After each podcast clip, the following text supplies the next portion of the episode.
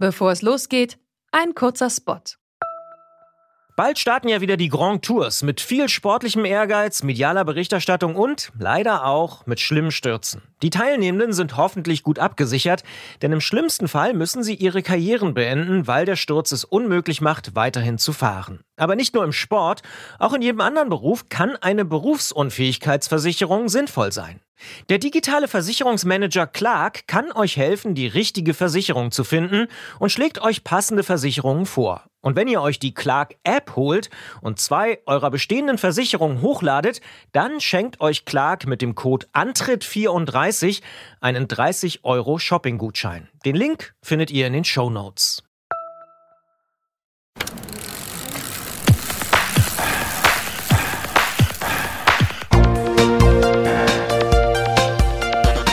Antritt. Alles zum Thema Fahrrad bei Detektor FM. Präsentiert von Rose, die Bike-Experten. Hier ist der Antritt, die Fahrradsendung auf Detektor FM in ihrer zweiten Saison. Wir grüßen den Mai und damit endlich und endgültig auch kurze Trikots und T-Shirts und lange Ausfahrten. Mein Name ist Gerolf Meyer. Und mein Name ist Christian Bollert. Guten Tag, hallo. Und ich frage dich, Christian, wie ausgeprägt ist deine Bräunungskante jetzt und wie wirst du sie pflegen? Ja, Bräunungskante ist bei mir so ein Thema. Ich bin nämlich so ein sehr heller Hauttyp. Es gibt ungefähr noch eine Stufe nach mir. Das sind so die rothaarigen mit äh, komplett, ähm, na, wie nennt man Sommersprossen? Mit komplett überzogenen Sommersprossen. Bei mir ist die Bräunungskante dementsprechend eher so mittel ausgeprägt und deswegen ist es auch nicht so ein Statussymbol von mir. Hast du besondere Pflegehinweise dafür? Kümmerst du dich, kümmert dich das Thema überhaupt irgendwie? Mm, nee, überhaupt nicht. Aber tatsächlich ist es so, dass ich mich äh, eincreme wie ein Bär. Und zwar hier mit, mit ja, ja, wie man das so macht. Wie man das halt Bär. so macht, äh, als Bär. Äh, mit hier absolut höchste Sonnenbräunungsstufe, die man kriegen kann. 50 ist da für mich total angesagt. Gerade wenn es länger wird, zwei, drei, vier Stunden, dann muss es unbedingt 50 sein. Und ähm, ich habe auch mittlerweile meine Freundin dazu, dass sie auch immer die beste Bräunungsstufe nimmt, denn es ist, ne, die Haut, wir wissen es alle, bis Mitte 30 muss man sie unbedingt schützen. Danach wird es nicht mehr ganz so schlimm übrigens. Ach so, mhm. na dann ist ja jetzt ist auch bald, nicht mehr. Ja, ja, ist ein Ende in Sicht. Nee, aber tatsächlich ist für mich äh, der Frühling cool und super. Aber was man im Winter an Zeit äh, aufbringt, um sich lange Sachen anzuziehen, das brauche ich im Sommer, um mich überall einzucremen. Aber hey. Ein Dilemma. Ja. Dann ist es ja fast egal, wann du fährst. Mir ist das nicht egal. Ich äh, finde das im Frühling besser. Und wir wollen jetzt aber nicht nur die Zeit des langen Klamottenanziehens zu Ende bringen, sondern auch den Einstieg in diese Sendung, denn wir haben einiges vor. Das hören wir nach deinem Indie-Frühlings-Gute-Laune-Song, wie du mir eben gesagt hast. Ja, die Tune Breaks. Ich finde, die sind so beschwingt, leicht und locker. Hören wir mal rein.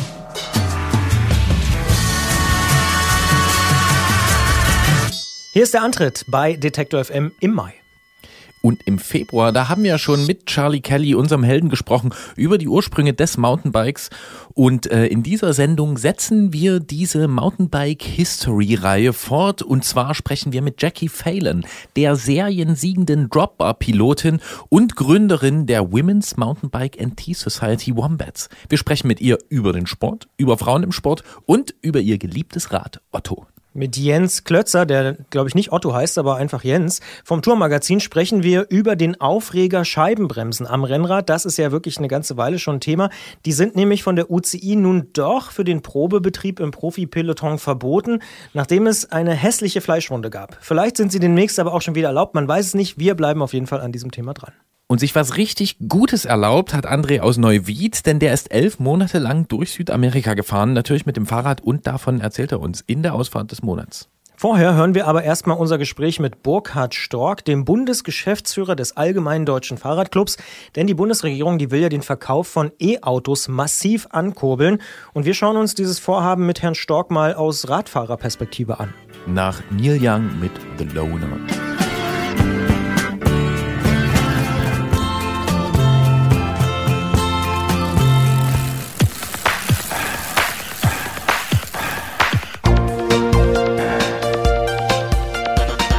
Antritt. Alles zum Thema Fahrrad bei Detektor FM. Präsentiert von Rose, die Bike-Experten.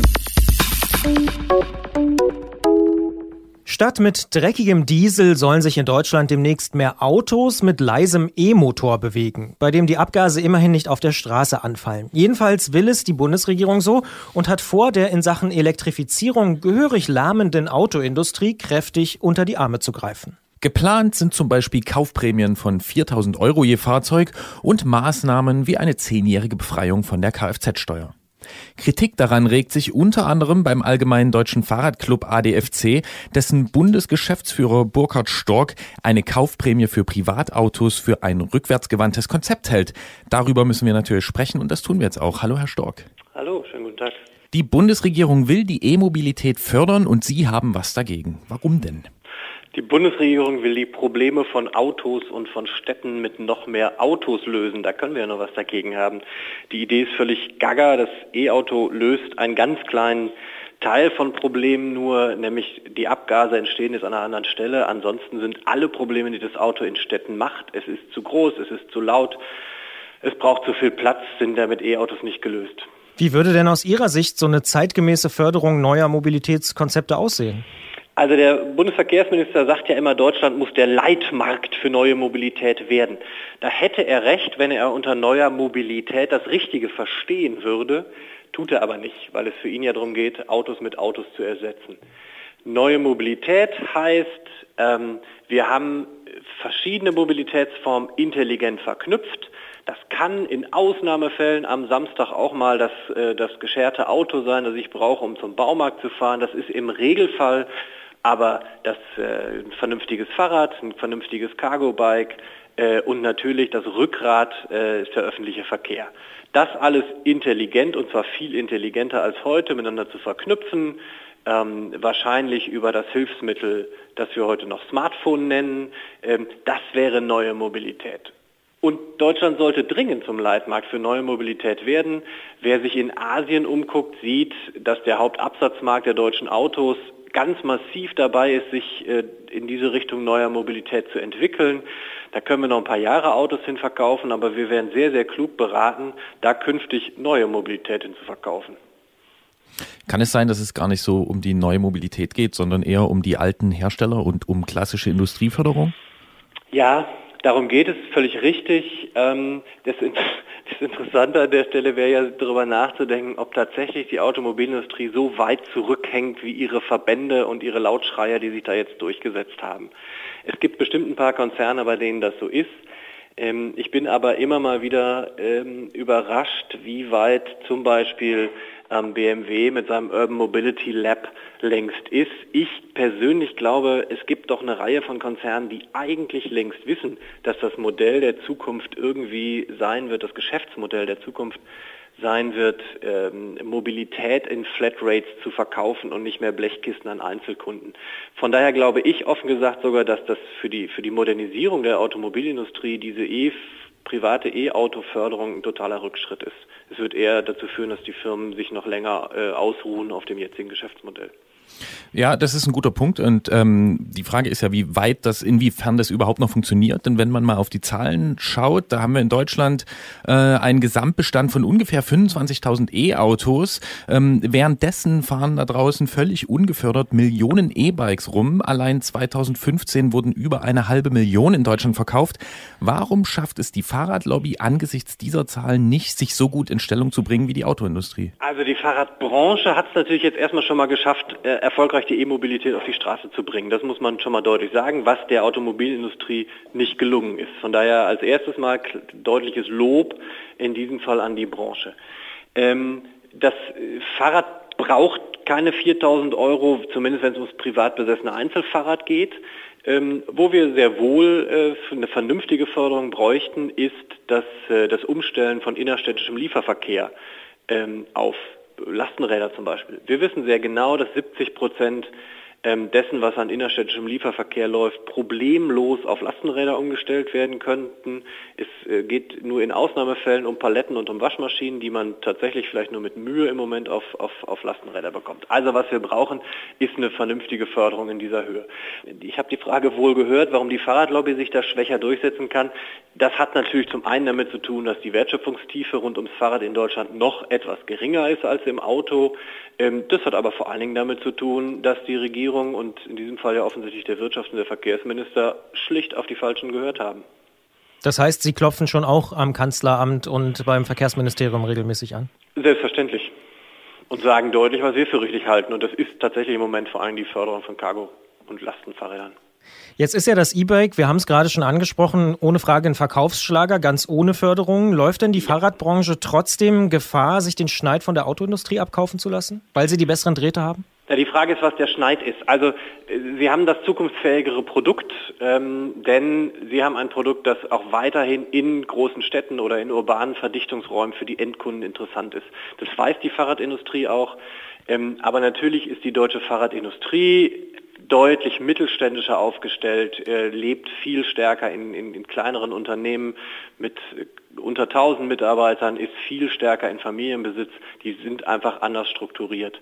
Ähm, den Schneid abkaufen äh, im Sinn von, wo, wer, wer leiert der Regierung die Milliarden aus dem Kreuz, das mag sein, dass die Fahrradindustrie da deutlich schwächer aufgestellt ist.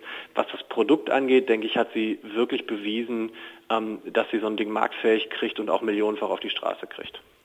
Wie steht denn eigentlich der ADFC zu äh, nicht nur E-Lastenrädern, sondern überhaupt zu E-Bikes und Pedelecs? Ähm, meine Frage hat, hat einen Grund, ein, äh, ein persönliches Erlebnis. Ähm, das ist ungefähr zwei oder drei Jahre her. Da habe ich in Berlin mit einem Funktionsträger, ich weiß nicht mehr genau, welche Funktion, aber mit einem Funktionsträger gesprochen ähm, über E-Mobilität und der sagte zu mir, ja, schnelle S-Pedelecs, die also bis 45 km/h unterstützen, dafür äh, fühlen wir uns gar nicht zuständig und mhm. da sind wir uns auch nicht sicher, ob wir das gut finden. Mhm. Ähm, ist der ADFC und sind die ADFC-Mitglieder denn da schon angekommen bei den Möglichkeiten, die also E-Bikes bieten? Jetzt müssen wir mal sehr genau auseinanderhalten. Der ADFC ist absolut angekommen bei den E-Bikes. Wir finden äh, Pedelecs, also Fahrräder, die bei 25 abregeln und auch die Jure Fahrräder sind uneingeschränkt gut. Ähm, wenn Sie in unser verschriftliches und episch breites Programm gucken, dann steht da drin, dass diese Art von Fahrrädern dem Durchbruch des Fahrrades, Fahrrades im Massenverkehr massiv aufhelfen werden. Dafür sind wir voll zuständig und das finden wir vollkommen gut. Und da wir diejenigen sind, die den Boom im Fahrradtourismus angeschoben haben, sehen wir auch, dass wir eine, eine positive Mitverantwortung für den E-Bike-Boom haben. Ähm, uneingeschränkt gut. Fahrräder, die schneller als 25 fahren, Sogenannte S-Pedelecs sind ja keine de jure, keine Fahrräder, sondern Kleinkrafträder. Aber Sie kommen ja äh, von den Fahrradherstellern und Sie sind ja eigentlich ähm, im, sag ich mal so, auf der Mittelstrecke äh, sind Sie ja wirklich ein, ein, ein sehr konkurrenzfähiges Produkt zum Auto, das eigentlich viele, viele Probleme lösen Absolut. kann. Also wir sind, es ist überhaupt keine Frage, dass äh, S-Pedelecs eine tolle Erfindung sind. Wir hoffen, dass ganz viele davon verkauft werden. Wir sind nämlich total sicher, ähm, dass sie wirklich gut geeignet sind, um Sie haben es Mittelstrecke genannt, da müsste man mal darüber diskutieren, wo die in Deutschland im Moment liegt, aber um kürzere oder mittellange Autofahrten ähm, auf das Fahrrad zu bekommen. Perfekt oder auf in diesem Fall das S-Pedelec zu bekommen. Perfekt geeignet, soll es in Massen geben, sehr, sehr gut. Ähm, die Jure äh, muss man, oder gut Deutsch muss man formal sagen, äh, der ADFC hat in seiner Satzung stehen, dass er sich um Fahrräder kümmert. Und formal sind S-Pedelecs keine Fahrräder. Von daher können wir jetzt nicht sagen, vereinsrechtlich, bisschen schwierig, sagen, oh, wir sind ab jetzt auch zufällig für S-Pedelecs zuständig. Das geht nicht. Wir sind der festen Überzeugung, dass S-Pedelecs eine wichtige Rolle im Verkehrssystem spielen und die sollen sie auch haben. Wir sehen im Moment, dass diejenigen, die sich ganz besonders für S-Pedelecs stark machen, die Kategorie sehr mutiger, urbaner, in der Regel männlicher Fahrradfahrer sind und wir haben ein bisschen Sorge, dass diejenigen es sein werden, die sich plötzlich auf den Radschnellwegen und der Radverkehrsinfrastruktur durchsetzen und ähm, wir wissen, dass wir einen Radverkehr brauchen, in dem wir Millionen von Menschen neu oder für weitere Strecken aufs Rad bringen. Menschen, die nicht so erfahren sind beim Fahrradfahren, Menschen, die vielleicht neu auf dem Fahrrad sind, ältere, jüngere Familien mit Kindern und so weiter und so fort. Ähm, immer da, wo es möglicherweise zu Konflikten kommt, weil die ohnehin stärkeren und dann nochmal stärker motorisierten S-Pedelecs sich dazwischen drängen, würden wir uns eher auf der Seite des Fahrrads sehen. Deswegen sagen wir im Moment sehr deutlich, diese Konflikte muss man von Anfang an verhindern und dann möglichst viele Menschen für längere Strecken aufs S-Pedelec kriegen. Neben dem Gespräch hier in einer Fahrradsendung und im Fahrradpodcast, was können Sie denn noch tun, wenn einem vielleicht diese sehr autozentrierte ähm, Wirtschafts- und Umwelt- und Verkehrspolitik überhaupt nicht gefällt? Also was tun Sie denn, um wirklich gehört zu werden oder haben Sie Hoffnung, äh, in Zukunft mehr gehört zu werden? Also ähm, was wir tun alles, was wir tun, auf zwei Ebenen. Das, ähm, der ADFC ist eine sehr aktive Lobby hier auf Bundesebene und der ADFC ist eine sehr, sehr aktive Lobby auf der auf Landes- und äh, Kreisvereins, Kreis, äh, Kommunalebene. Der ADFC hat über 500 Gliederungen, da sind sehr, sehr schlagkräftige und sehr, sehr kluge Gliederungen dabei, überwiegend, die in den Städten sagen, Freunde, so geht es nicht weiter und die in den Städten hervorragend Druck machen können, sei es per öffentlicher Veranstaltung oder sei es, indem sie im Verkehrsausschuss ähm, kräftig mitwirken. Wir tun das auf allen Ebenen. Hier im im Bund ist es eindeutig so, dass wir zumindest von der jetzigen Bundesregierung nicht in der Form gehört werden, wie wir das gerne würden. Aber natürlich sind wir, wie man das als moderne Lobby tut, mit präsent, mit anständigen Vorschlägen, reden mit den Leuten, die es eigentlich zu entscheiden hätten, machen ihnen bis, bis hin in Gesetzesformulierungen hinein Vorschläge, das funktioniert mal sehr gut, ähm, wie man am Koalitionsvertrag der äh, auslaufenden Bundesregierung sehen kann. Und es funktioniert mal schlechter, wie man in der Elektromobilitätsförderungs Horrorstory von letzter Woche sehen kann. Dann zum Abschluss, ähm, das sollen natürlich nicht nur alles Sie tun und auch nicht nur der ADFC tun, sondern äh, äh, was können wir denn tun, neben der relativ offensichtlichen ADFC-Mitgliedschaft, die Sie uns wahrscheinlich jetzt demnächst äh, äh, zumindest ans Herz legen wollen, äh, was kann man denn machen als Radfahrer, wenn man da sagt, so, da bin ich überhaupt nicht mit einverstanden? Ja, also äh, Radfahrer sind keine, keine, keine Randgruppe, keine Spinnergruppe, sondern sind normale Bürger. Ich glaube, das ist unglaublich wichtig, den Leuten klarzumachen. Es geht nicht um das Hobby von ein paar Aktivisten, sondern es geht um ein Massenverkehrsmittel, das viele, viele Menschen benutzen. Und das kann man auf allen Wegen klar machen, die, die üblich sind. Natürlich, indem man den ADFC unterstützt oder sich sogar bei ihm engagiert. Aber natürlich gibt es darüber hinaus noch sehr, sehr viele Möglichkeiten, indem man in den Social Medias auf die Dinge hinweist, die man tut, indem man äh, unterwegs auch immer wieder in seinem eigenen Umfeld sagt, es geht hier nicht um Hobbyspinner, sondern es geht um ein normales Verkehrsmittel für, für Millionen von Menschen. Also es gibt ganz viel, wo man einfach sagen kann, hallo, es geht hier nicht um ein Hobby, sondern es geht hier um ein, um ein Verkehrsmittel. Das sagt Burkhard Stork. Er ist Bundesgeschäftsführer des Allgemeinen Deutschen Fahrradclubs ADFC. Und wir sagen Danke für dieses Gespräch in unserer Sendung, die sich mit einem Verkehrsmittel für Millionen befasst. Vielen Dank. Danke auch.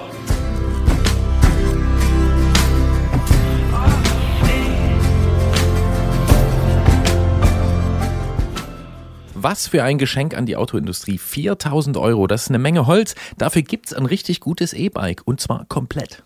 Ja, ohne Frage, da hat sich die Lobby durchgesetzt. Das haben wir jetzt ausführlich auch diskutiert. Ähm, ich bin ein bisschen gespannt, wie das so weitergeht mit den E-Bikes auf dem äh, Fahrradmarkt tatsächlich. Na, die werden sich auf jeden Fall weiter prächtig entwickeln. Aber äh, sind wir eigentlich zu bescheiden, wenn wir sagen, wir brauchen so eine Förderung gar nicht? Wir als Fahrradlobby sozusagen? Ja, so wie er das auch gesagt hat. Mhm. Ich glaube, da ist was dran, weil man muss nicht unbedingt, finde ich, tatsächlich immer nach Subventionen schreien. Wenn irgendwas gut ist, dann setzt sich das auf Dauer auch wirklich durch. Muss man natürlich nicht. Also ähm, äh, trotzdem ist es ja schon von der anderen Seite her gesehen relativ dreist, das erst so zum Beispiel mit Dieselmotoren so richtig gegen die Wand zu setzen, ähm, in die E-Richtung überhaupt nichts äh, oder nicht nennenswert zu entwickeln und dann wenig, äh, ja. sagen wir wenig zu entwickeln und dann äh, nach solchen Subventionen zu schreien. Das äh, bedarf schon einer gewissen, ähm, ich möchte es mal Dreistigkeit nennen. Ja, es hat ein Geschmäckle, ohne Frage. Jetzt aber zurück zum anderen Thema des Jahres. Äh, das Mountainbike, das wird nach unserer Zeitrechnung nämlich 40 Jahre alt und da schauen wir gleich in mehreren Beiträgen auf seine Geschichte. Heute mit der Pionierin und Dropbar-Pilotin Jackie Phelan.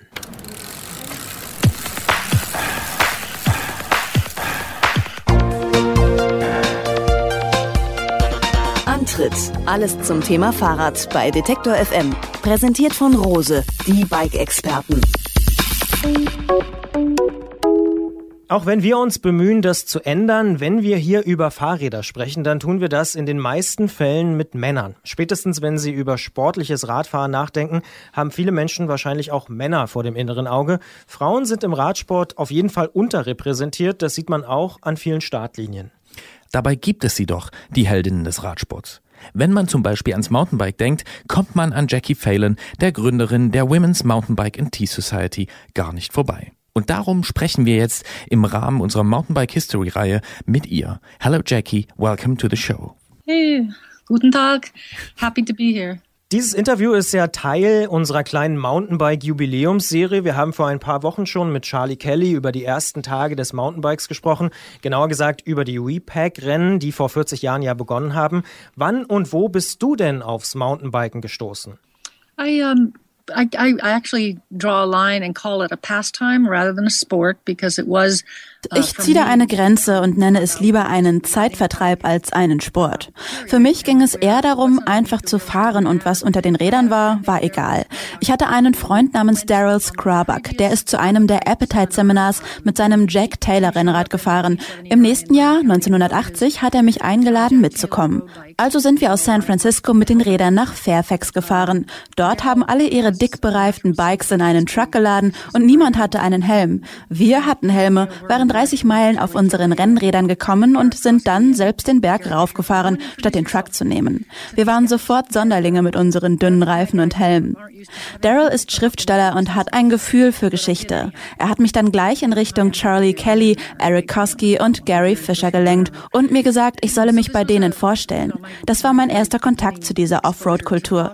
Ich habe aber schon zwei Jahre vorher begonnen, mit meinem Rennrad die Dreckwege am Mount Tam hochzufahren und habe verschiedene Untergründe mit einem normalen Fahrrad erkundet. So I was already trying different surfaces on an ordinary bicycle. Du bist als sehr starke Rennfahrerin bekannt. Du hast äh, zwei Medaillen bei Weltmeisterschaften gewonnen und warst in drei aufeinanderfolgenden Jahren von 83 bis 85 Norbert Champion. Du giltst als sehr harte Gegnerin. Was gefällt dir so am Rennenfahren? Uh, well, gosh, one thing that's easy about racing is you if you can just get to the starting line, you you know what you have to do. You know, try to reach the end faster than anybody else. Das Einfache am Rennen ist ja, wenn du zur Startlinie kommst, weißt du, was du zu tun hast. Schneller im Ziel sein als alle anderen. Ich war einfach gut trainiert, weil ich versucht hatte, in die amerikanische Olympiamannschaft für Los Angeles 1984 zu kommen. Um 1981 hieß es, dass Frauen auf dem Fahrrad und beim Marathon zugelassen sind. Eigentlich werden Frauen im Sport ja sehr zurückgehalten, aber da haben die Olympischen Spiele kapituliert. Ich war fit, hatte aber die politischen Anforderungen fürs amerikanische Straßenteam nicht erfüllen können. Ich war aber stark. Ich hatte Film und Feminismus in Paris studiert. Meine Wurzeln waren im Feminismus und ich hatte dieses Gespür für männlich dominierte Räume. Die habe ich immer bekämpft. Ich kam also nicht so gut an, wenn ich zum Beispiel unfaire Preisgelder kritisierte. Ich habe dann oft die Preise für die Frauen selbst organisiert. Jedenfalls habe ich wegen dieser Wurzeln den weiblichen Raum einfach selbst kreiert, wo Frauen sich nicht darum scheren mussten, was die Männer dachten. Das war die Women's Mountainbike und Tea Society. Vor 100 Jahren haben Frauen schon das Patriarchat schockiert, als sie einfach ihren Aufpassern davonfuhren. Als in den 1880ern das erste Fahrrad auftauchte, hat es die Welt im Sturm erobert. Frauen haben es sofort als Freiheitsmaschine begriffen und das führte zu praktischerer Kleidung und auch zum Frauenwahlrecht. Das Fahrrad ist für mich untrennbar mit Freiheit verbunden, vielleicht mehr als jemals zuvor. Vielleicht sollten wir dieses Revolutionäre wieder aufnehmen. Frauen sollten einfach wissen, dass sie eine sehr lange Liebesbeziehung mit dem Fahrrad haben.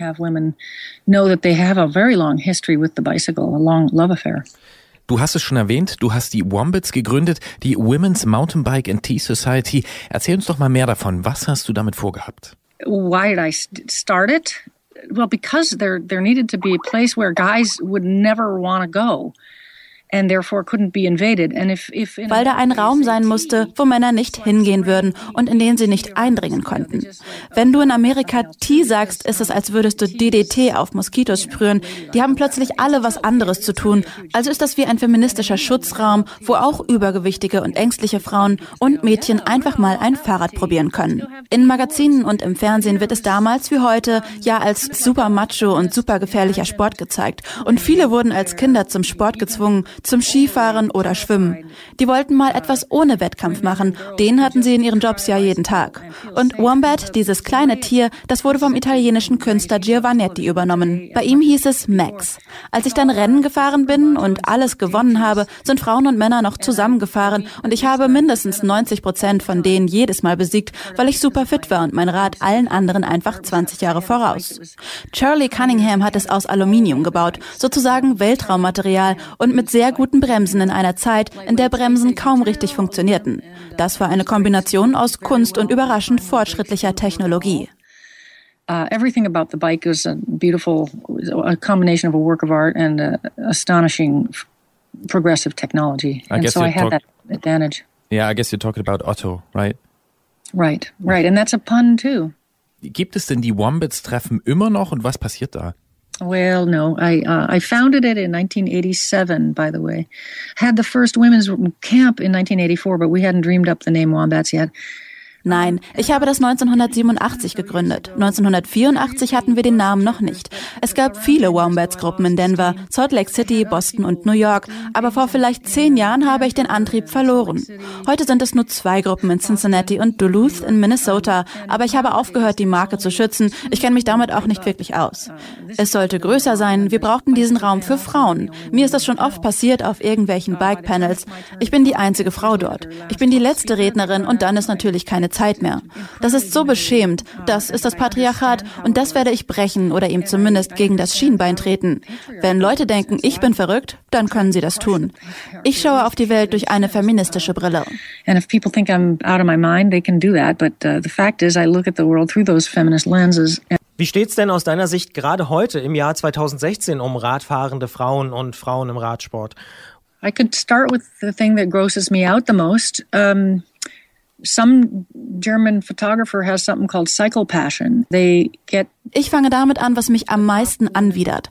Ein deutscher Fotograf macht diesen Kalender namens Cycle Passion. Die lassen die besten Mountainbikerinnen sich ausziehen und machen Softporno-Kalenderbilder. Und das tut wirklich weh, dass da die Sexualität der Frauen viel mehr betont wird als ihre Athletik. Natürlich gibt es keine Männer, die sich so Softporno-mäßig ausziehen. Das Patriarchat scheint starke Frauen nur zu akzeptieren, wenn sie nackt sind. Du kannst nackt aber nicht deine volle Würde behalten. Ironischerweise habe ich mal für eine RockShox-Anzeige posiert, komplett mit Schlamm bedeckt. Ich konnte die Bilder aber aussuchen und sie geben einem nicht das Gefühl, ein Sexobjekt zu sein. Der Sport ist gewachsen und wenn eine belgische Athletin betrügt und Frauen dopen, dann ist das eine Art von Gleichberechtigung. Wir imitieren Männer mit ihrer krummen Art, als Erste ins Ziel zu kommen, aber es gibt auch viele Frauen wie Amanda Betty und die treiben unsere Sache voran. Doch bevor die UCI nicht zur Hälfte von Frauen regiert wird, wird sich da nichts ändern. Ich habe sowieso meine Bedenken mit dem Wettkampfsport. Wenn man die Preisgelder wegnimmt, wegnehmen würde und nur Medaillen hätte, würden lange nicht so viele Leute dopen, denn das machen sie ja fürs Geld.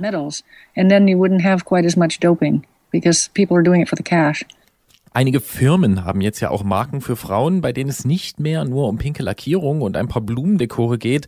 Giant hat die Marke Liv, äh, Santa Cruz hat äh, Juliana. Es scheint so, als würden Frauen da als Sportlerinnen ernster genommen werden und eben nicht als Objekte wie im Cycle Passion Kalender. Siehst du das auch so? Yes, I do. Um, and I'm super happy about it. I know some of the women that are ja, und ich bin sehr froh darüber. Ich kenne ein paar der Frauen dahinter, aber ich muss auch realistisch sein. Die globale wirtschaftliche Depression befeuert das und man schaut jetzt auf Märkte, die man vorher übersehen hat. Die werden jetzt interessant. Es ist schön, dass sie diese niedrig hängenden Früchte jetzt erreichen.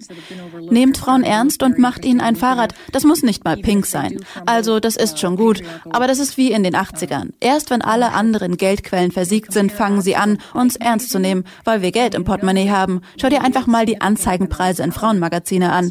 Aber der Boys Club fühlt sich natürlich bedroht, wenn wir ihnen zu nahe rücken. Also haben sie diese Einnahmequelle lange ignoriert. Obvious route to women's purses. Wie sollten sich denn Fahrradfirmen, Bikefirmen, Bike-Medien und überhaupt Fahrradfahrer verändern, damit der Sport Frauen gegenüber wirklich offener und ja, ausgeglichen werden kann? Um, hire me. It's obvious to me that I need to be. I'm. I Stell mich an. Es wäre sicher nicht schlecht, jemanden wie mich zu nehmen, die ich mit am längsten dabei bin und die ich Gleichberechtigung für Frauen ernst nehme. Aber ich weiß nicht, wie ich sie dazu bekomme, mich einzuladen. Bei mir kann man für nichts garantieren. Und vielleicht bin ich auch zu alt mit 60 Jahren. Das weiß ich schon. Might also because I'm too old. I certainly know I'm 60 years old. Aber gibt es so ein paar grundsätzliche Sachen, die du, die du vorschlägst, wo du, wo du denkst, das könnte man tun, ähm, das sollte sich ändern?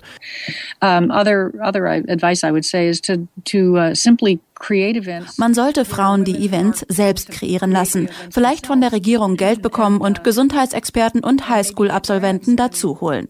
Jede Highschool hat hier ein Team, aber es sind kaum Frauen dabei. Eine Frau müssen sie haben, um teilzunehmen. Und die, die dann dabei sind, kommen sich oft benutzt vor. Ich denke, statt um Speed- und Punkterennen zu fahren, sollte man kleine Gruppen bilden und das Fahrrad einfach als Verkehrsmittel sehen, um raus in die Natur zu kommen. In einer Autokultur wie den USA tust du nicht nur der Natur, sondern auch dem Planeten gut, wenn du eine Stunde auf dem Rad sitzt. Not only heals you, but the planet.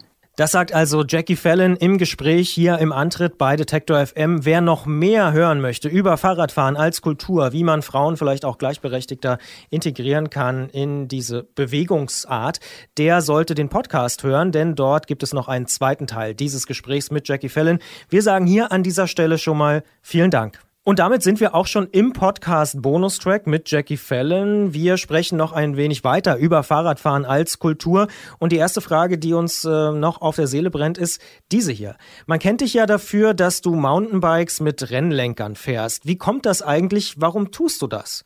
Well, it's just because I didn't need to change them. Naja, ich muss den Lenker einfach nicht wechseln. Mein Rad war absolut komfortabel. Leute wie Tom Ritchie hat das nicht gerade gefallen, aber wir sind ja nicht gezwungen, diese eingebildeten Regeln zu befolgen, wie ein Mountainbike auszusehen hat. Wie dick die Reifen sind oder ob es einen Flatbar oder einen Rennlenker hat. Die vielen Griffpositionen sind auf langen Rennen wirklich gut für die Handgelenke und die Brakehoods sind selbst wie kleine Bar-Ends. Die mussten sie erst entwickeln. Ich hatte sie schon. Es gab absolut keinen Anlass, etwas zu ändern. So there was absolutely no incentive to change. Die Entwicklung des Mountainbikens, die hat ja auch äh, eine gehörige technische Entwicklung äh, mit sich gebracht. Was ist denn für dich die wichtigste technische Entwicklung im Mountainbike-Bereich? You're, you're asking somebody that objects to those technological changes. That's pretty funny. Um, I'm das ist lustig. Du fragst jemanden, der diese technischen Entwicklungen ablehnt. Es ärgert mich, dass wir von Felgenbremsen weggehen und Scheibenbremsen werden vor allem an Rennrädern katastrophal sein. Charlie Cunningham, mein Ehemann, ist für einige große Entwicklungen verantwortlich. Zum Beispiel den Einsatz eines Weltraummaterials. Aluminium statt Stahl. Er erfand Bremsen, die richtig gut funktionierten und er hat den Schnellspanner, den Mr. Campagnolo erfand, an anderer Stelle eingesetzt, an der Sattelstütze zum Beispiel.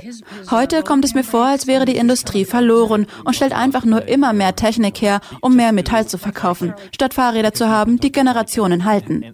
Ich weiß nicht genau, wann das passierte, aber bis in die 70er oder 80er waren Fahrräder dazu da, jahrelang genutzt, gepflegt und repariert zu werden.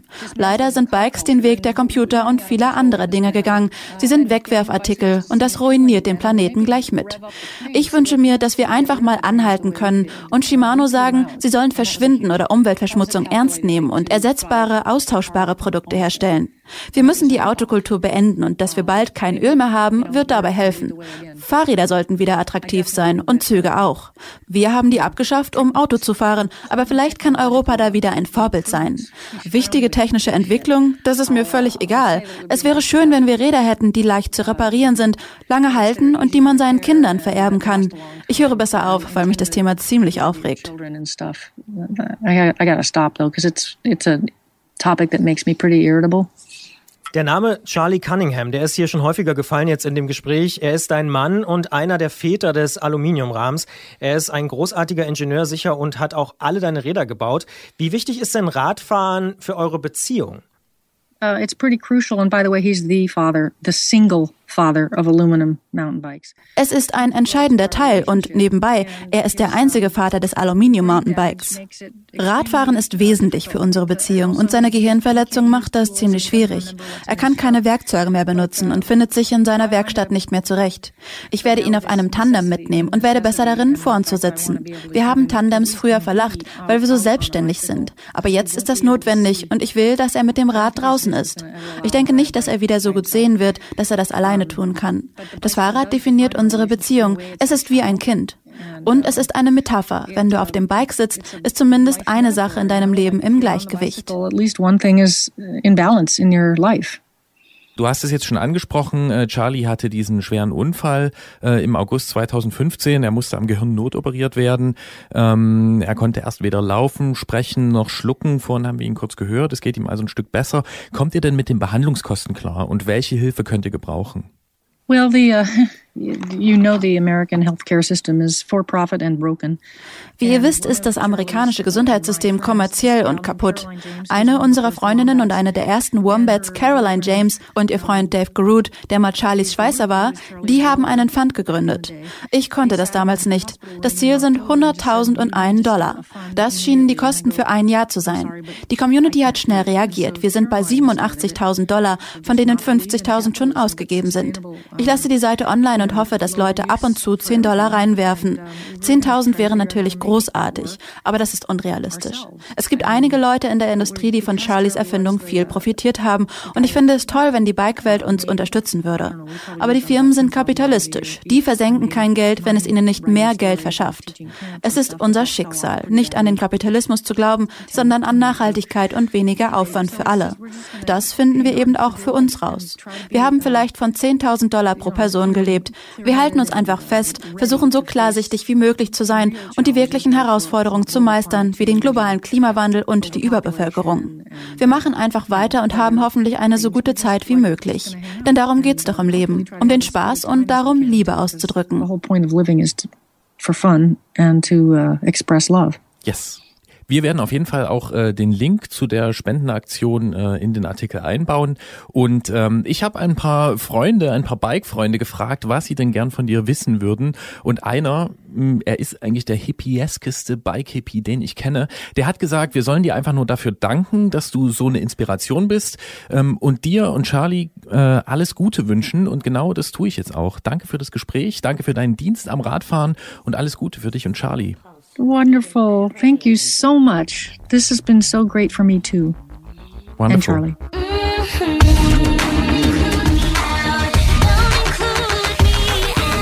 Interessant, in der Podcast-Version, die natürlich auch wieder lohnenswert ist, wie so oft, ähm, spricht Jackie Phelan mit uns über Fahrradtechnik und so positiv sich Charlie Kelly zu Scheibenbremsen äußerte, so ablehnend äußert sich Jackie gegenüber dieser Entwicklung. Ja, sie benutzt für den Einsatz am Rennrad sogar das Wort catastrophic. Und mit dieser Skepsis ist sie nicht allein. Straßenprofis und Rennradfahrer weisen auf das aus ihrer Sicht bestehende Verletzungsrisiko hin, das die Scheibenbremsen wohl mit sich bringen sollen. Und bei Paris-Roubaix soll es ja tatsächlich passiert sein. Francisco Ventoso vom Movistar-Team kam mit einer Fleischwunde ins Ziel. Und die hat er sich, so meint er, an der Scheibe eines Mitfahrers zugezogen. Da gibt es allerdings Zweifel. Fragen wir doch einfach Herrn Klötzer.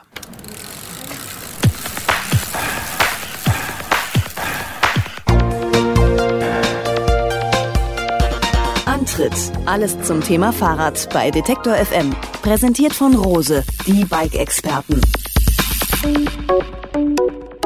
Bei den Rennradprofis geht's zurzeit heiß her, allerdings nicht nur was die Zieleinläufe betrifft.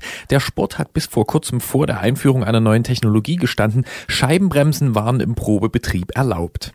Seit Paris-Roubaix ist alles anders. Da hat sich nämlich Francisco Ventoso vom Movistar-Team bei einem Sturz eine Schnittverletzung am Bein zugezogen und das in einem offenen Brief der Scheibenbremse eines Konkurrenten zugeschrieben.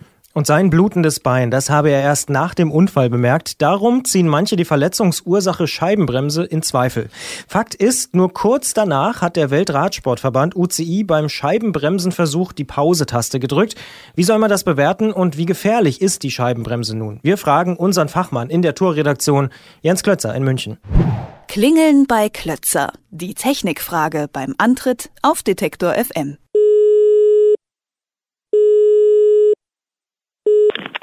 Tourredaktion Jens Klötzer, schönen guten Tag. Hallo Jens. Ja, hallo nach Leipzig. Die Scheibenbremse als Fleischwolf. Wie gefährlich ist sie wirklich am Rennrad und was hältst du von Ventosus Schilderung? Äh, ja, die, also die Frage ist eigentlich nicht, wie gefährlich ist sie am Rennrad. Da ist sie zunächst mal überhaupt nicht gefährlich. Die Frage ist eigentlich, wie gefährlich ist sie im äh, eng beieinander fahrenden Fahrerfeld, wie es eben bei Profirennen so vorkommt. Und äh, da speziell halt auch bei Stürzen. Was kann da passieren? Und ähm, dieser Frage versucht man jetzt so nachzugehen. Und ähm, ja, was halte ich von der Schilderung von Ventoso? Also ich habe mir die Bilder angeschaut äh, von den Verletzungen und ich halte sie ehrlich gesagt für zweifelhaft. Also die äh, Fleischwunde, von der er spricht, die ist an einer Position, die irgendwie schwierig von der, von der Scheibenbremse erreicht werden kann. Also sie ist am linken Bein und ähm, die Scheibenbremse sitzt am Fahrrad ja auch links und Ventoso sagt aber gleichzeitig, er sei nicht gestürzt, sondern irgendwie so reingefahren und äh, auf dem Rad geblieben und hätte danach diese Wunde gesehen. Und wenn man sich das mal so überlegt, wie das vonstatten gehen soll, dann ähm, ja, dann kann man sich nicht so richtig erklären, wie das äh, passieren soll. Jetzt wirft man ja Rennradprofis immer mal wieder vor, sehr konservativ zu sein. Zuletzt erst äh, im Podcast vor gut einem Monat Jens Vogt beispielsweise hier bei uns im Gespräch. Auch Entwicklungen wie gerasterte Schaltungen, Bremsschalthebel und Klickpedale wurden ja von vielen kritisch gesehen. Und heute kann man sich den Sport eigentlich ohne gar nicht mehr vorstellen. Ist die Sache hier ähnlich? Ist es so ein bisschen Pessimismus, Konservativismus? Ähm, das ist bestimmt, also das spielt sicher eine Rolle, aber ich glaube, wenn die, ähm, wenn die Entwicklung so weitergeht, beziehungsweise wenn die, wenn die Fahrer skeptisch bleiben, wird es sich nie durchsetzen. Also dann ist die Scheibenbremse im Rennsport zumindest eigentlich tot, weil äh, die Entwicklungen, die du vorher angesprochen hast, also so die gerasterten Schaltungen, Klickpedale, Bremsschalthebel und so, das hat, da hat man immer dann irgendwann erkannt, dass es einen, einen Materialvorteil gibt, mit dem man schneller wird. Und äh, das ist bei der Scheibenbremse eben nicht so. Also ähm, im Gegenteil verliert man eher Zeit, weil die Laufradwechsel zum Beispiel bei, bei dem Plattfuß komplizierter werden und so weiter. Und ähm, wenn da die Fahrer nicht mitspielen, dann wird es sehr, sehr schwierig. Ja. Nun hast du mir ja aber vor, ich weiß nicht, vor zwei Jahren, vor einem Jahr erzählt, du warst mit Udo Bölz in den Alpen, äh, hast das erste Mal auf einem scheibengebremsten Rennrad gesessen und hast mir begeistert davon erzählt, wie Udo dir nicht folgen konnte, weil du einfach später bremsen äh, konntest und effektiver, was ja dann heißt, sie hatten doch einen Vorteil, oder? Also das ist meine Erfahrung und äh, da diese konservative Haltung einfach bei den Profis da ist, lassen die sich sehr schwer überzeugen und sie müssen es irgendwie erst selber mitkriegen, ähm, dass es dadurch Vorteile geben kann. Und das geht natürlich, wenn sie es nicht ausprobieren oder wenn sie gar nicht erst bereit sind und sich dagegen sperren und äh, immer nur die Nachteile anführen, klar. Das heißt, wir setzen Sagan einmal auf ein Rad mit Scheibenbremse und dann ist es mit den Abfahrten noch uneinholbarer. Ähm, aber mal äh, ernsthaft, warum versucht man überhaupt die Scheibenbremse am Rennrad einzuführen? Mm, also da steht natürlich eine starke Industrielobby dahinter von den Fahrradherstellern. Die äh, sehen da äh, eine ziemlich gute Möglichkeit, äh, richtig Geld zu verdienen, weil sie da nicht nur neue Bremssysteme verkaufen, weil, sondern sie müssen ganz neue Fahrräder verkaufen, ähm, weil die anders an den Rahmen befestigt werden, weil die Rahmen anders äh, andere Sachen aushalten müssen. Die äh, Laufräder sind anders. Also im Prinzip muss man komplett neues Fahrrad auf die Beine stellen. Und ähm, wenn das eine Mode wird, beziehungsweise wenn äh, ähm, Profis damit rumfahren, ähm, dann kurbelt das mächtig den Verkauf an und auch viele Kunden kaufen dann das, was die Profis fahren. Und das heißt, die könnten sehr viele neue Fahrräder absetzen und nicht nur eben Komponenten oder Teile. Warum gibt es denn überhaupt bei den Rennradfahrern äh, solche Diskussionen, wenn in anderen Fahrraddisziplinen das ganz selbstverständlich ist? Ja, das ist eben also so ein Sicherheitsaspekt, den Sie immer wieder vorschieben. Und ähm, klar, man muss Ihnen da auch zuhören. Also Sie sind ja da auch für Ihre Gesundheit äh, verantwortlich und die sollten Sie nicht aufs Spiel setzen. Ähm, äh, und dieses Problem, dass wir da äh, in so einem Pulk fahren, wo Lenker an Lenker, Schulter an Schulter und Vorderrad an Hinterrad, ähm, die da mit 50, 60 Sachen über die Straßen fahren, ähm, das hat man in anderen Sportarten nicht. Also so im Mountainbike und im Cross und, und in anderen Radsportarten ähm, fährt man dann doch eher alleine oder mit größeren Abständen. Und äh, da ist die Verletzungsgefahr bei den Stürzen auch nicht so groß, wenn dann irgendwie so Räderteile, Menschen durch die Gegend fliegen, äh, wenn sie da alle in so einem Knäuel äh, äh, zusammen über die Straße rollen. Ähm, und da muss man schon zuhören, klar. Jetzt hast du eben gesagt, es geht vor allem auch um äh, eine neue Einnahmequelle. Ähm, das ist natürlich äh, zweifelhaft, wenn die Profis dafür herhalten müssen, ausschließlich. Aber gibt es denn da noch andere Gründe? Ja, also klar macht, äh, also so eine Scheibenbremse hat natürlich auch technische Vorteile. Also ähm, es lässt sich äh, viel leichter bremsen, man hat höhere Bremskräfte, es gibt weniger Risiko im Regen, wo jetzt Felgenbremsen äh, auf nasser Felge ja echt manchmal regelrecht versagen, äh, gerade auf den leichten Carbonfelgen bei Profis. Und ähm, Umgekehrt ist das natürlich ein Sicherheitsaspekt, den die Hersteller äh, als Argument bringen, ähm, dass der Radsport mit den Scheibenbremsen eben sicherer werden könnte. Und äh, ja, diese Diskussion wird gerade ausgetragen und wir stehen da, glaube ich, erst am Anfang.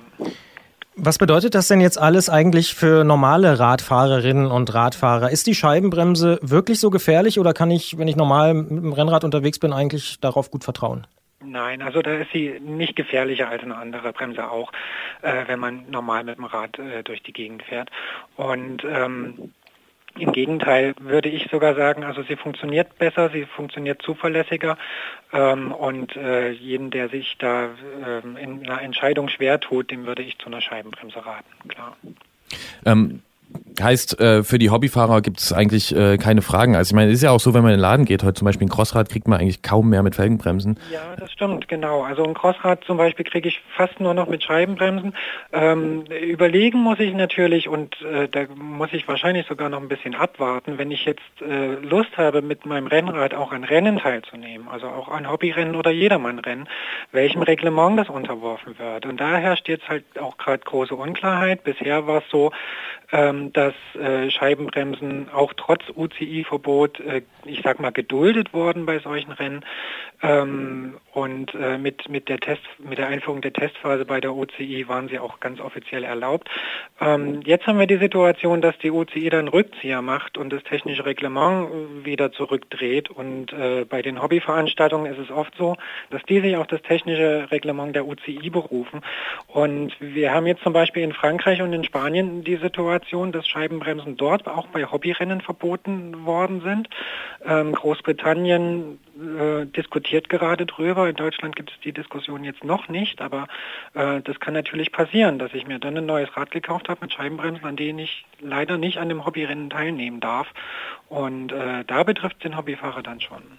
Ziemlich viel Chaos für so einen Fall, der eigentlich gar nicht so klar ist, wie, wie sich das alles zugetragen hat. Aber ähm, werfen wir noch einen, kurz, äh, einen kurzen Blick nach vorn. Äh, James Wang, sowas wie der Jens Klötzer der Webseite Cycling Tips ist das, ähm, der schreibt, die UCI und die Bremsenhersteller, die wären so ein bisschen selbst mit dran schuld, denn die hätten es versäumt, die Scheiben wirklich sicher zu machen, äh, indem sie zum Beispiel einfach die Kanten abgerundet hätten. Wäre denn das die Lösung? Und wenn nicht, was wäre dann die Lösung? Ja, man kann natürlich schon sagen, dass sie es so ein bisschen selbst vermasselt haben. Also ähm, da wird eben auch viel, ähm, viel Material schnell auf den Markt geworfen und möglichst schnell äh, das Zeug zu verkaufen, äh, ohne richtig lange und ausgedehnte Testphasen damit zu machen. Und ähm, das ist natürlich hier auch ein Aspekt. Also die Scheiben sind relativ scharfkantig. Äh, es wäre ein geringes Problem, die an ihren Kanten etwas abzurunden. Dann sind die immer noch sehr schmal und können irgendwie ins Fleisch schneiden, aber die Verletzungen würden nicht so groß ausfallen. Und das ist natürlich ein Kostenthema. Also äh, so, eine, so eine Scheibe dann abzurunden, kostet ein bisschen Geld. In der großen Masse ist das eine ganze Menge Geld. Und das haben sie sich hier einfach erspart. Ähm, ob das dann die Lösung ist, das äh, ähm, lässt sich dann auch irgendwie nur durch Testphasen herausfinden oder durch entsprechende Versuche. Ähm, es wird auch über andere Möglichkeiten nachgedacht, also zum Beispiel die äh, Scheiben abzudecken mit so einem Cover aus Kunststoff, damit sie ähm, also damit sie komplett gekapselt und geschützt sind. Aber das macht die Sachen natürlich komplizierter und ähm, ja wartungsintensiver. Der Laufradwechsel wird noch mal schwieriger und es sind zusätzliche Teile, die zusätzlich Gewicht bedeuten und auch der Aerodynamik sicher nicht zuträglich sind. Und ähm, ja, das sind alles so Hindernisse, die, die der Einführung dann entgegenstehen, wo dann doch viele Skeptiker ähm, lieber erstmal zum klassischen System greifen. Zum Schluss in einem Satz die Einführung der Scheibenbremse im Profi-Radsport, äh, im Profi-Straßenradsport damit gestoppt oder nur verzögert? Ähm, gute Frage. Also nach der Diskussion, die jetzt aufgetreten ist, möchte ich mich da nicht mehr festlegen. Da muss man echt erstmal noch ein bisschen abwarten. Also äh, wenn sich die Fahrerlobby da durchsetzt, dann ist sie definitiv gestoppt. Wenn es so Möglichkeiten gibt, das ganze Problem ein bisschen abzuschwächen, dann ist sie nur verzögert. Ich merke schon, dieses Thema wird uns noch eine ganze Weile begleiten. Das sagt Jens Klötzer vom Tourmagazin, der die Einführung der Scheibenbremse am Rennrad interessiert und auch kritisch begleitet. Wir sagen an dieser Stelle vielen Dank fürs Gespräch und für die Einsichten. Ich danke euch. Danke.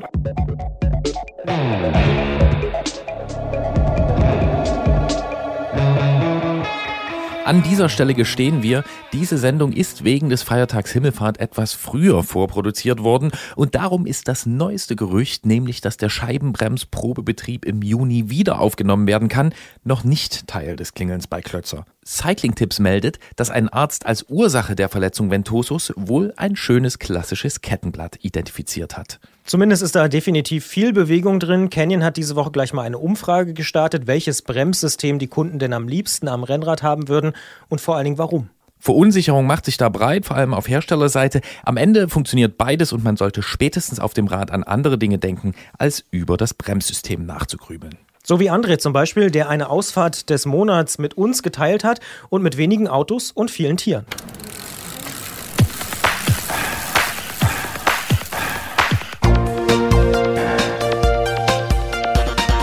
Antritt. Alles zum Thema Fahrrad bei Detektor FM. Präsentiert von Rose, die Bike-Experten. Hier ist der Antritt auf Detektor FM mit einer weiteren Folge unserer kleinen, aber feinen Serie Ausfahrt des Monats. Denn hier beim Antritt wollen wir nicht nur von Fahrrädern erzählen, sondern wir möchten auch von euch wissen, was ihr so im Sattel erlebt. Egal, ob ihr eine Weltreise macht oder vielleicht einmal quer über den Hof rollt. In jedem Monat sprechen wir darum mit einer Hörerin oder einem Hörer. Heute ist das André aus Neuwied. André war in Südamerika unterwegs und hat uns noch aus Puerto Iguazu geschrieben und von seinem letzten Reisetag auf dem Weg von Costa Rica bis nach Patagonien berichtet. Und jetzt ist er wieder in Deutschland und bei uns in der Leitung. Hallo André. Ja, hallo, liebes André-Team. Über deinen letzten Reisetag möchtest du gern mit uns sprechen, das haben wir gelesen. Was hat denn diesen Reisetag zur Ausfahrt des Monats gemacht? Genau genommen sind es eigentlich zwei, ne? Zwei Tage. Genau, es waren äh, zwei Tage, also meine letzten zwei Tage, die ich natürlich nochmal besonders genossen hatte. Und diese zwei Tage gingen jetzt von Puerto Natales in ähm, Chile bis nach ähm, Argentinien, und zwar Rio Gallegos. Und das Besondere an den beiden Tagen war eigentlich der starke patagonische Rückenwind, der ähm, sich natürlich immer sehr gut angefühlt hat an den letzten, bei den letzten zwei Tagen. Kann man das geografisch ein bisschen einordnen? Also das ist ganz im Süden von Südamerika, oder? Genau, also Rio Gallegos liegt ungefähr 500 Kilometer von Ushuaia, das ist sozusagen das Ende der Welt und ähm, somit liegt es ähm, ja auch am unteren Rand des Kontinents. Jetzt hast du das eben schon erwähnt, dieses äh, wie Fliegen durch den Rückenwind, aber du hast ja noch was anderes gesagt. Also du hast, glaube ich, mehr Tiere gesehen als Autos, oder? Genau, das war also auch ähm, sehr besonders. Also als ich äh, in diese Straße eingebogen bin, ähm, war es erst noch Schotter und ähm, habe mich dann nachher natürlich auch gefreut, dass es Asphalt war. Und ich denke, das war auch der Grund, warum ich so wenige Autos dort gesehen habe. Und ähm, das Besondere waren die ganzen Tiere, die dort eben waren. Also es waren Wildgänse, Schafe, Falken und Strauße sowie auch Guanacos. Das ist eine Art Lama sozusagen. Und ähm, ja, und die haben dann immer Platz gemacht, wenn ich dann mit dem Fahrrad da durchgerauscht bin. Und ähm, das war nochmal sehr schön, dieses Wildleben äh, zu erleben ohne viel Verkehr. Kannst du ungefähr schätzen, wie viele Tiere das waren? Also du hast geschrieben, weniger als zehn Autos und so ungefähr wie viel, wie viele Tiere? Ja, also es waren doch einige Tiere je nach äh, Tierart. Also Wildgänse waren ähm, das, den ganzen Weg lang ähm, zu sehen. Schafe waren dann eher ähm, in der Ferne zu sehen. Und Falken waren eigentlich an einem besonderen Stück, wo dann ein paar Bäume standen, was eigentlich schon eine Besonderheit ist äh, in der Pampa.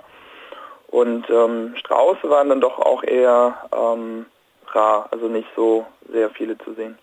Nun warst du insgesamt von Costa Rica bis nach Patagonien unterwegs. Ähm, wie weit ist das so ungefähr und wie viel Zeit hast du gebraucht dafür? Also Kilometer habe ich jetzt nicht gezählt. Ähm, Sehr gut. Ich schätze mal, dass es äh, deutlich über 10.000 sind, also vielleicht 12.000, 13.000. Und ich habe mir dafür ein ganzes Jahr Zeit gelassen. Also elf Monate, um genau zu sein. Bist du eigentlich immer alleine gefahren oder? Nee, äh, streckenweise ähm, wurde ich begleitet, ähm, teilweise geplant, teilweise ungeplant und ich schätze mal, dass ich vielleicht die Hälfte der Zeit alleine unterwegs war und die andere Hälfte mit ähm, ganz verschiedenen Leuten aus der ganzen Welt. Wie ist eigentlich das Wetter gerade in äh, Südamerika? Ist da nicht jetzt Herbst spät schon, also Spätherbst oder Winter sogar? Genau, also das Besondere ist, die meisten Radfahrer kommen, kommen unten im März an, März, Februar, April. Und äh, das ist auch, auch aus einem bestimmten Grund, weil es dort ähm, dann schon richtig kalt wird und in Ushuaia liegt inzwischen auch schon Schnee. Einige ähm, Radfreunde ähm, sind auch erst später angekommen und äh, die Bilder haben dann doch äh, davon gesprochen, dass schon einiges äh, an Schnee dort äh, gefallen ist. Aber warum kommen die so spät? Das würde mich schon interessieren. Wollen die den Schnee erleben? Meisten kommen eigentlich deswegen so spät, weil sie für ihre Reise länger brauchen als gedacht und ähm, dann nachher aber trotzdem noch den, ihr Ziel, den, den Süden erreichen. Viele wollen nach Ushuaia fahren ähm, und das wird wahrscheinlich der Hauptgrund sein. Du hast geschrieben, du bist dann mit einem LKW noch 2600 Kilometer bis nach Buenos Aires gefahren.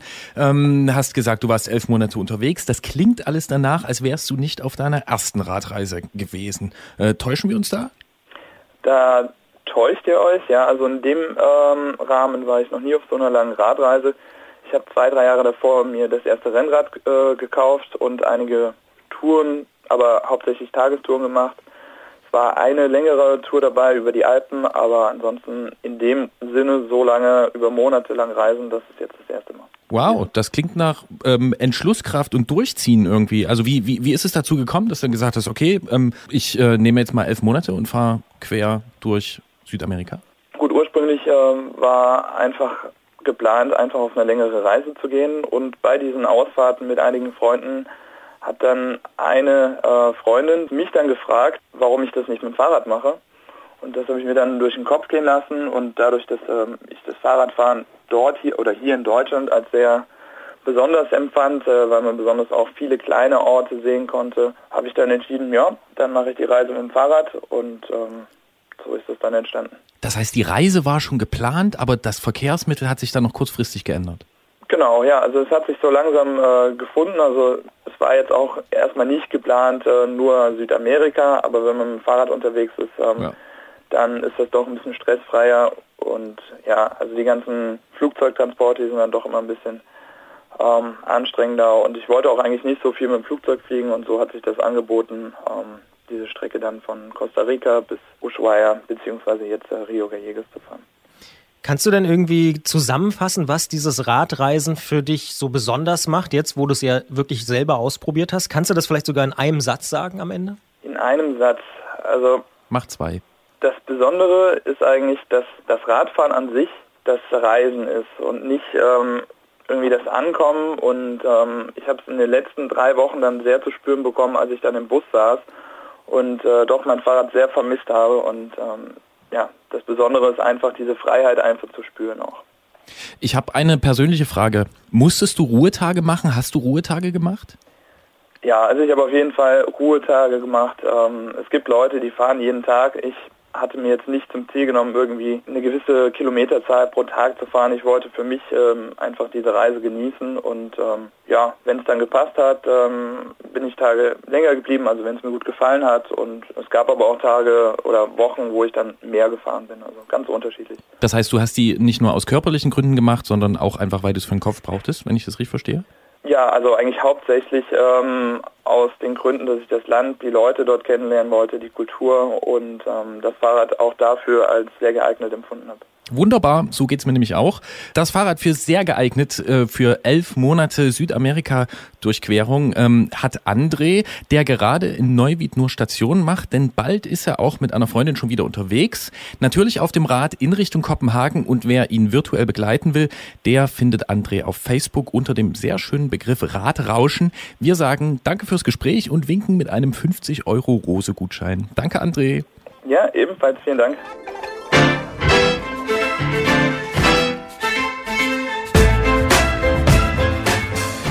Respekt. Die erste große Radreise gleich mal elf Monate durch Südamerika, äh, einfach auch vom Fußmodus oder so vom Traveler-Modus äh, mit Bus und zu Fuß wahrscheinlich dann umgeschwenkt aufs Rad. Ähm, das hat was. Der junge Mann, der traut sich was. Ja, das ist ja so ein inoffizielles Motto von Detektor, machen statt quatschen. Das finde ich, kann man dem auch tatsächlich attestieren. Ja, ja oder vielleicht äh, erst machen und danach dann drüber quatschen natürlich mit uns. Ja klar, ja, das in diesem Fall gilt das auf jeden Fall. Dann schauen wir doch einfach mal, was man im Mai so alles machen kann und wenn man will, auch danach mit uns drüber quatschen, denn ohne Scheibenbremsen startet am 6. Mai der Giro d'Italia der Herren in Apeldoorn in den Niederlanden. Ja, richtig gehört, dort gibt es ein Einzelzeitfahren und dann geht es nach Nijmegen. Von dort haben wir vor einem Jahr vom Cargo Bike Festival berichtet. Ziel ist dann am 29. Mai Turin. Das ist dann wieder logischerweise in Italien. Wer sich im Geografieunterricht nicht komplett daneben benommen hat, wird das auch wissen. Im Rahmen der Women's World Tour steht die Tour of Chongming Island in China an und vom 19. bis 22. Mai dann die Tour of California. Und im Breitensport ist der Radmarathon Cup bereits am 1. Mai gestartet. Das sind 21 vom BDR ausgesuchte und somit aufgebohrte Radtourenfahrten, die berüchtigten RTFs. Sie gehen alle über 200 Kilometer und zu Pfingsten am 15. Mai gibt's mit dem Bimbacher Rhön-Marathon so eine Art Pflichttermin für Rennradfahrerinnen und Fahrer, wie der Herr Klötzer meint. Der Bimbacher Rhön-Marathon, ich finde, der hat allein schon wegen des Namens äh, ein Mitmachen verdient. Das hat er, der ist äh, ja relativ berüchtigt. Ja. Im Gelände übrigens ist der Cross-Country-Weltcup-Lauf in Albstadt am 21. und 22. Mai vielleicht noch zu nennen und vom 27. bis 29. Mai der European Downhill Cup in Willingen. Man merkt jede Menge Termine. Genau, und mittendrin im Mai, am 15., äh, da gibt's noch einen Lauf der Enduro World Series in Wicklow in Irland. Und ansonsten gilt natürlich wie immer, selber fahren ist irgendwie doch am besten, egal auf welchem Kontinent, egal mit welcher Bremse, egal ob Mann oder Frau. Und wir müssen noch von letzter Sendung auflösen, wie man Lüttich-Bastogne-Lüttich auf Flämisch ausspricht, wenn ich mich nicht völlig irre. Und das sei an dieser Stelle nachgetragen. Es heißt natürlich Lauk, Bastenake, Lauk, um das korrekt nachzuliefern. Für weitere sprachliche äh, Korrekturen oder Weiterbildung möchte ich es nennen, wir haben uns nämlich sehr darüber gefreut, steht euch natürlich unsere E-Mail-Adresse antritt.detektor.fm zur Verfügung. Klassisch könnt ihr die natürlich auch benutzen, nämlich für die Ausfahrt des Monats. Wenn ihr irgendwo gefahren seid, Spaß gehabt habt, äh, ich möchte es nochmal sagen, es muss nicht auf einen anderen Kontinent gehen, es muss nicht hunderte Kilometer weit sein. Ich warte immer noch auf den 500 Meter Kurzsprint zum Bäcker oder zur, äh, zum Brötchen holen, zum Chips holen, zum Zigaretten holen, was weiß ich. Erzählt uns doch mal von wirklich kurzen Ausfahrten. Das wäre mal äh, noch eine Steigerung einer Südamerika-Tour. Vielleicht. Ich hätte tatsächlich 200 Meter anzubieten vom Wochenende. Aber ist auch schon wieder fast sportlich, Goldsprint. Aber egal. Würden wir uns freuen. Übrigens mitmachen kann man auch über die mobilen Apps. Die gibt es für Android und iOS. Dort kann man ganz einfach auch was aufnehmen und uns schicken. Da freuen wir uns natürlich auch immer sehr. E-Mail ist der eine Weg, die mobilen Apps sind der andere. Ja, und dann der beste Weg, der äh, goldene Weg, der Königsweg sozusagen, der liegt draußen auf der Straße, auf dem Trail, äh, im Gelände, im Matsch oder wo auch immer ihr euch fortbewegen wollt. Wir wünschen natürlich viel Spaß in diesem Mai und freuen uns auf ein Wiederhören am 2. Juni. Bis dahin, sag ich, immer schön die Ohren aufhalten, auch beim Rennradfahren, da kann man tolle Geräusche entdecken. Kette rechts, Kette links ist völlig egal. Tschüss. Viel Spaß, gute Fahrt.